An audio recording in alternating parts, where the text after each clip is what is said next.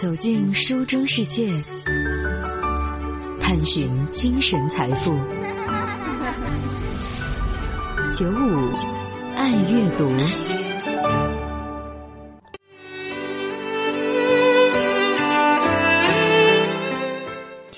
晚上好，收音机旁的各位听友，欢迎在晚间的这个时段，通过 FM 九五收听由舒心带给您的九五爱阅读。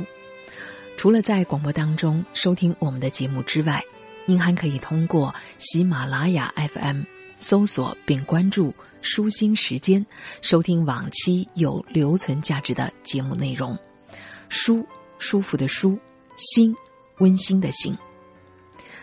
自去年的新冠疫情以来，无论是公众还是私人生活暂时的停摆，无论是我们不得不改变生活方式。缩减自己的社交，或者对某一些人来讲，迫不得已要去再谋生路，或者必须去应对身边的病痛和死亡的时候，相信许多人都体验到了所谓的存在主义危机。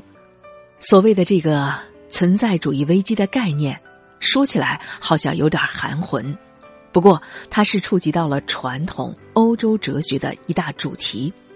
说的直白一点儿，就是，当你没有办法从当下找到满意的答案，没有办法获取心灵的平静，当你开始质疑人生与意义，并且意识到我们的选择其实常常是盲目的时候，你的危机感就降临了。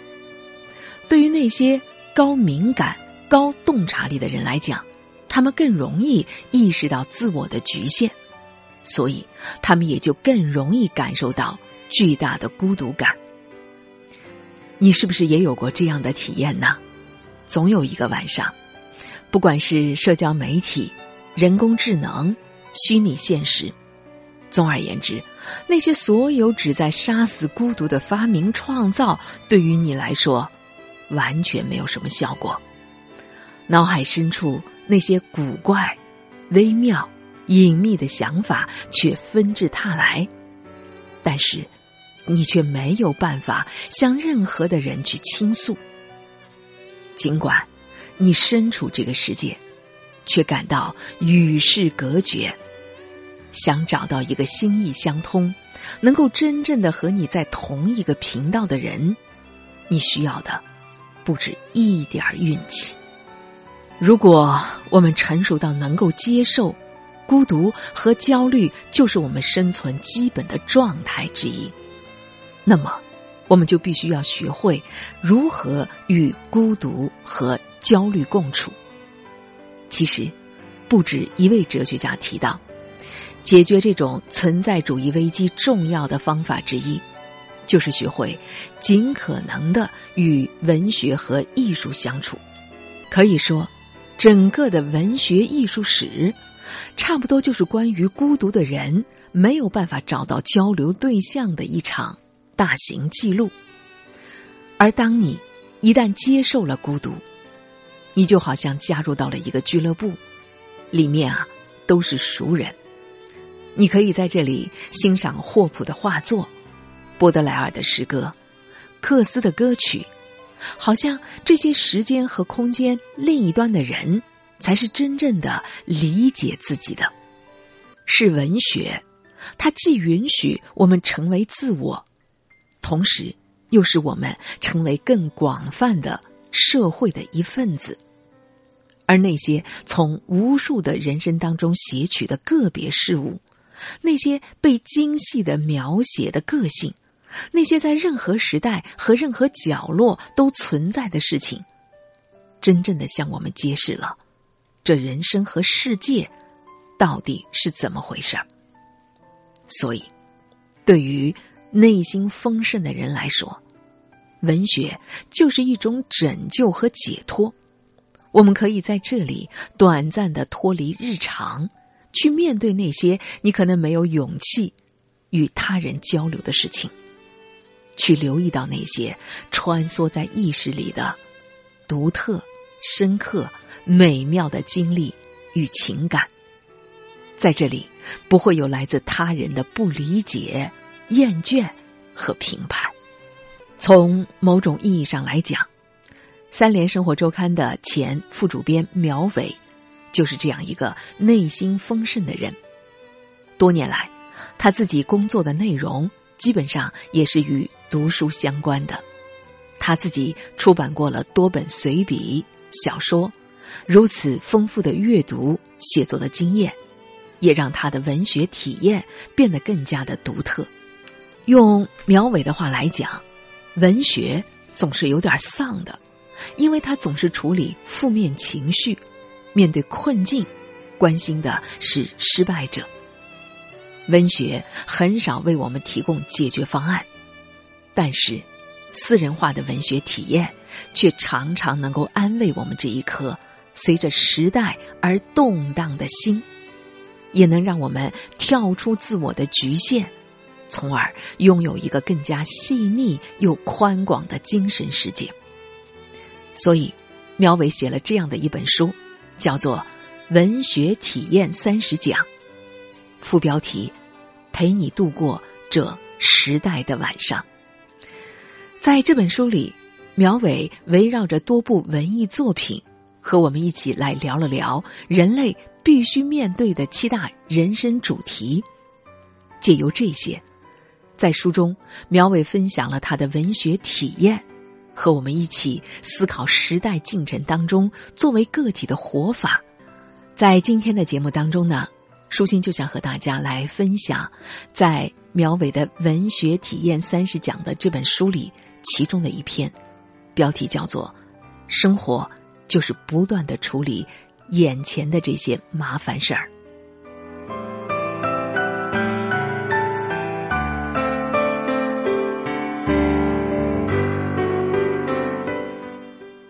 蒋雯丽演过一部电影叫《立春》，其中呢，他演的那个角色王彩玲，生活在中国北方的一个小城市里，是在一所师范学校当音乐老师，而王彩玲的梦想是想调到北京到专业乐团去唱歌剧，她想要献身于艺术，这本来是一件特别高尚的事情，可是呢。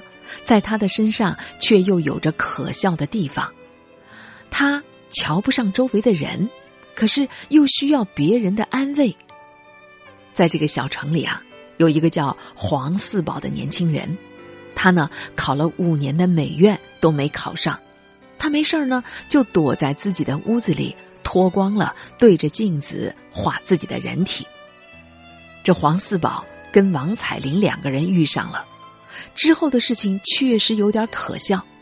我们一方面看到，这小城里两个热爱艺术的人怀揣着梦想对抗着命运，但是作为局外人的我们也知道，这两个人其实是折腾不出什么结果来的，还是早点认命比较好。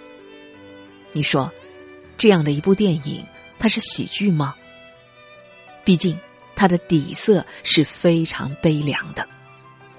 王彩玲有高尚的情操，喜欢高雅的东西，但是却不被世俗理解。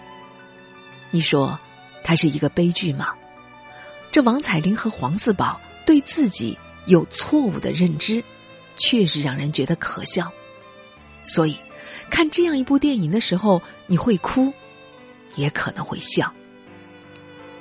有时候啊，我们看电影是有心理预期的，比如我看这部戏或者这个电影是图个乐子，或者是想带上两包纸巾，好好的哭一场。我自己在想到契科夫的时候呢，总觉得我应该哭上一鼻子。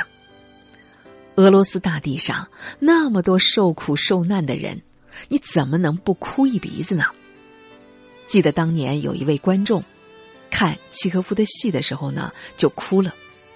后来契诃夫给他写信，信里啊是这么说的：“您说您在看我戏的时候哭了，还不止您一个人哭。但是我写这些剧本，不是为了把你们弄哭啊，是斯坦尼斯拉夫斯基把我的戏弄成哭哭啼啼的。这个斯坦尼斯拉夫斯基是俄罗斯的大导演，他导过契诃夫好几个话剧。可是，契诃夫却说：“我想要的是另一种效果，我想要的不过只是诚恳，想开诚布公的告诉人们，看看你们自己吧，你们生活的很糟糕，很无聊。最重要的不过是想让人们了解到这一点。”然后他们就必须给自己创造另外一种更好的生活了。要明白，你们现在生活的很糟糕、很无聊，这有什么好哭的呢？你看看，契诃夫的这封信，是不是写的很残酷啊？我们现在生活的无聊、糟糕，这有什么好哭的呢？但我们能创造出另外一种更好的生活吗？就拿《立春》这部电影来说，王彩玲认识到自己在一个小城里教唱歌，他觉得这里的生活太无聊，他想要创造另外的一种生活，就是要到北京去唱歌剧，但就是去不了，这怎么办呢？契诃夫有一出戏叫《三姐妹》，写的是住在俄罗斯某一个城市里的三姐妹，这大姐没结婚。小妹也没结婚，只有二姐嫁给了一个中学老师。这姐妹三个呢，都受过不错的教育。三姐妹还有一位大哥，大哥是一个读书人，会拉小提琴，还会雕刻。本来嘛，家人都期望这个大哥可以做学问，在莫斯科当个教授，但偏偏他是在这个小城里啊，当了一个小官儿，娶了一个。娶的还是一个特别厉害的老婆，于是他感到非常的苦闷，就去赌钱，又欠了一屁股的赌债，最后把房子都抵押了。大哥早已经放弃了幻想，但这姐妹三个却总常常的说：“我们要到莫斯科去，到了莫斯科，好像所有的问题就迎刃而解，所有的烦恼就都会消失了。”这三姐妹当年是跟着做军官的爸爸到这座城市来驻扎的，他们瞧不上这个地方。忽然呢，城里又进驻了一支新的部队，来了一个叫做威尔士宁的军官。三姐妹当中的玛莎就跟这个威尔士宁抱怨说：“这个地方太不好了，在这样的小地方，你会三种外语，实在是不必要的奢侈。”是一种累赘，就像长了六根手指头一样。后来，威尔什宁回复玛莎的一段话，是这部剧里啊最有名的台词，经常被引用。威尔什宁当时是这么说的：“我认为，有知识、受过教育的人，无论住在哪个城市，也无论那个城市有多么冷落、多么阴沉，都不是多余的。”就拿我们眼下的这座城市来说吧，住在这里的十万人口，当然绝大多数是没有文化的、落后的。我们也承认这里面只有三个像你们这样的人。周围广大老百姓的愚昧，你们克服不了，那是自然的。而且在你们一生的过程中，你们还会接连不断的让步，你们也会迷失在这十万居民的人群当中。生活就会把你们给淹没了，但是你们依然不会完全消灭，你们不会不产生影响。也许继你们之后又会出现六个像你们这样的人，再以后又出现了十二个，如此以往。总有一天，像你们这样的人最后变成了大多数。两三百年以后，这个城市的生活一定是非常非常美丽的。我们应该去期望它，梦想它，并且为他做准备。你看，威尔士宁的这段台词根本不解决什么实际问题，对吗？还一下子捅到了两三百年以后。但是，威尔士宁的确安慰到了玛莎。玛莎的丈夫是一个中学老师，比较安于现状，有点窝囊。威尔士宁有老婆孩子，但是他对老婆确实也不太满意。所以呢，后来玛莎和威尔什宁就相互的爱上了。让人痛苦的地方就是，玛莎和威尔什宁可能对庸俗的世人抱有一种轻蔑的态度。庸俗的人会偷情，想让单调的生活变出一点花样；丈夫和妻子会相互的欺瞒。但是，像玛莎和威尔士宁这两个高尚一点的人，他们想要互相安慰，也是偷偷摸摸的谈情说爱。他们其实也没找到什么更好的办法来对抗自己感到不满的现实，不过也是相互的找到一点安慰，就不错了。你看，生活总是特别具体的，痛苦呢，有时还有点抽象。比如你说，我这个月的房租交不了，兜里没钱了，这就是生活当中的麻烦，很具体。得想办法解决。但是你说，我的工作没意义，这不是我梦想当中的工作，这就是一种痛苦。但这个痛苦有点抽象，什么是意义？什么是梦想？你是不是就是要涨工资呀？还是你想换工作呢？我们尽可能把抽象的痛苦想换算成生活当中具体的麻烦，但是我们得承认。有些痛苦，它就是抽象的，是没办法换算的。我们看到契诃夫的三姐妹当中的那个嫂子娜塔莎，她也面对着生活当中的麻烦。她生下了孩子，孩子住的房间非常的阴冷，怎么办？那就把小姑子的房间占过来就是了，让小姑子姐妹俩住到一个房间里，而给自己的孩子呢腾出一间屋子。然后慢慢的再把他们给赶走，让他们嫁人，这就占据了整个的房子。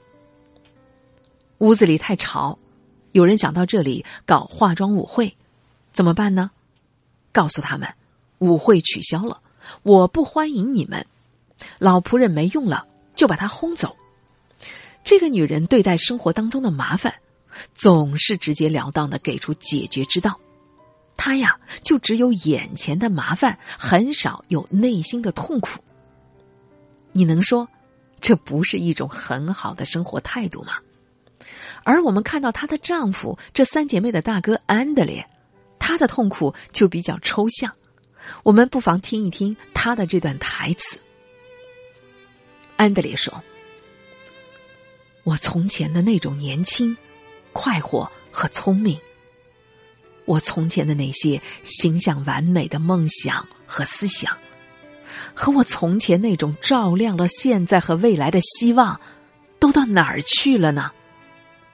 为什么生活才刚刚开始，我们就变得厌倦、疲惫、没有兴趣、懒惰、漠不关心、没有用、不信了呢？我们这个城市存在了两百年。这里面住着十万的人，可是从来就没有见过一个人和其他的人有什么不同。无论在过去还是现在，从来没有出过一个圣徒、一个学者、一个画家。所有的人只懂得吃喝睡，然后就是死。再生出来的人，照样是吃喝睡。他们就会用最卑鄙的诽谤、伏特加、纸牌来诉讼，让他们单调的生活变一点花样。太太们欺骗丈夫，丈夫们自己撒谎，还装作什么都没有看见，什么都没有听见。这种恶劣的样子，不可避免又影响到了孩子。于是，孩子们心里那一点点神圣的火花都慢慢的熄灭了。他们也逐渐变成可怜的、彼此相似的死尸，跟他们的爸爸妈妈一模一样。你看，这安德烈所渴望的幸福与自由，就是想从懒惰和卑贱的生活当中解放出来，是要改变人们的精神状态。至于他给出的建议，好像就是不要结婚，结了婚肯定要后悔。我们再看三姐妹当中的伊里娜，她梦想回莫斯科，认为只要环境改变，痛苦就会消失。到了三姐妹的这出戏第四幕的时候，伊丽娜意识到她回不了莫斯科，他就感叹自己才二十四岁就变老变丑了。他打算结婚算了，他接受了命运的安排，但是依然会追问他的这些痛苦到底都是为了什么呀？现实的生活当中，我们确实会有一种错觉，总觉得。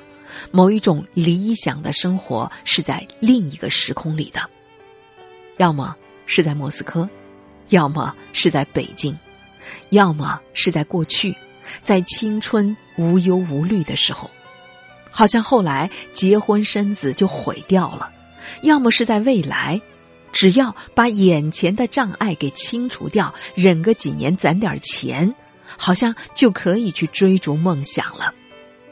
我们总是否定了此时此刻，好像生活永远在别处而不在眼前。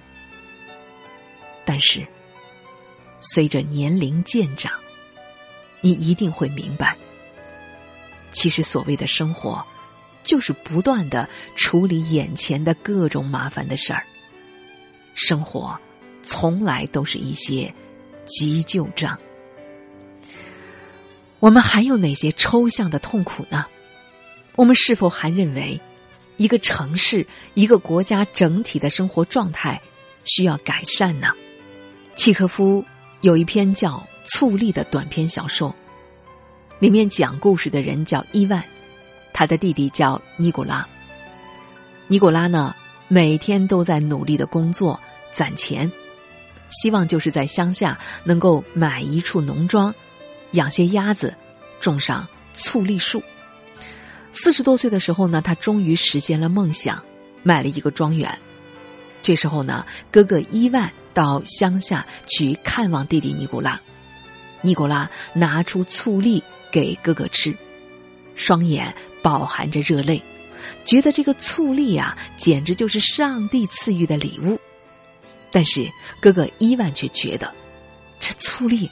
也实在太难吃了吧。尼古拉认为实现了自己的梦想，过上了他的好生活，但是哥哥伊万却觉得非常沉重。他是这么说的：“我看见了一个幸福的人，他的心心念念的梦想显然已然实现。”他的生活目标已经达到，他所渴望的东西已经到手，他对他的命运和他自己都满意了。不知道什么缘故，往常我一想到人的幸福，就不免带一点哀伤的感觉。这一回，亲眼看到幸福了的人，我居然生出了一种和绝望相近的沉重的感觉。这弟弟尼古拉。买了庄园，终于也种上了醋栗树。晚上激动的睡不着觉，就下床拿一个醋栗来吃。吃完了一颗，再吃一颗，就跟一个小耗子似的。哥哥伊万因此感到绝望痛苦。他认为，幸福满足的人就是这样的麻木不仁，因为。他再也意识不到当下的生活状态是需要改善的，如此一来，灾难早晚会降临。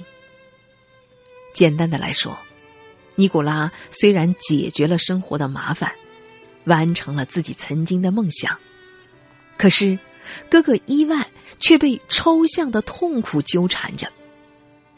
说实话，大多数的人不过只是像尼古拉那样。渴望有一座自己的园子，渴望自己那一颗小小的粗粒吧。那么，你渴望的生活到底是什么样子的呢？是此时此地的样子吗？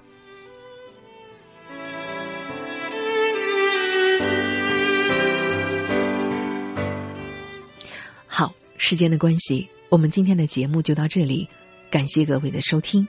明晚的同一时间，我们再见。我是舒心。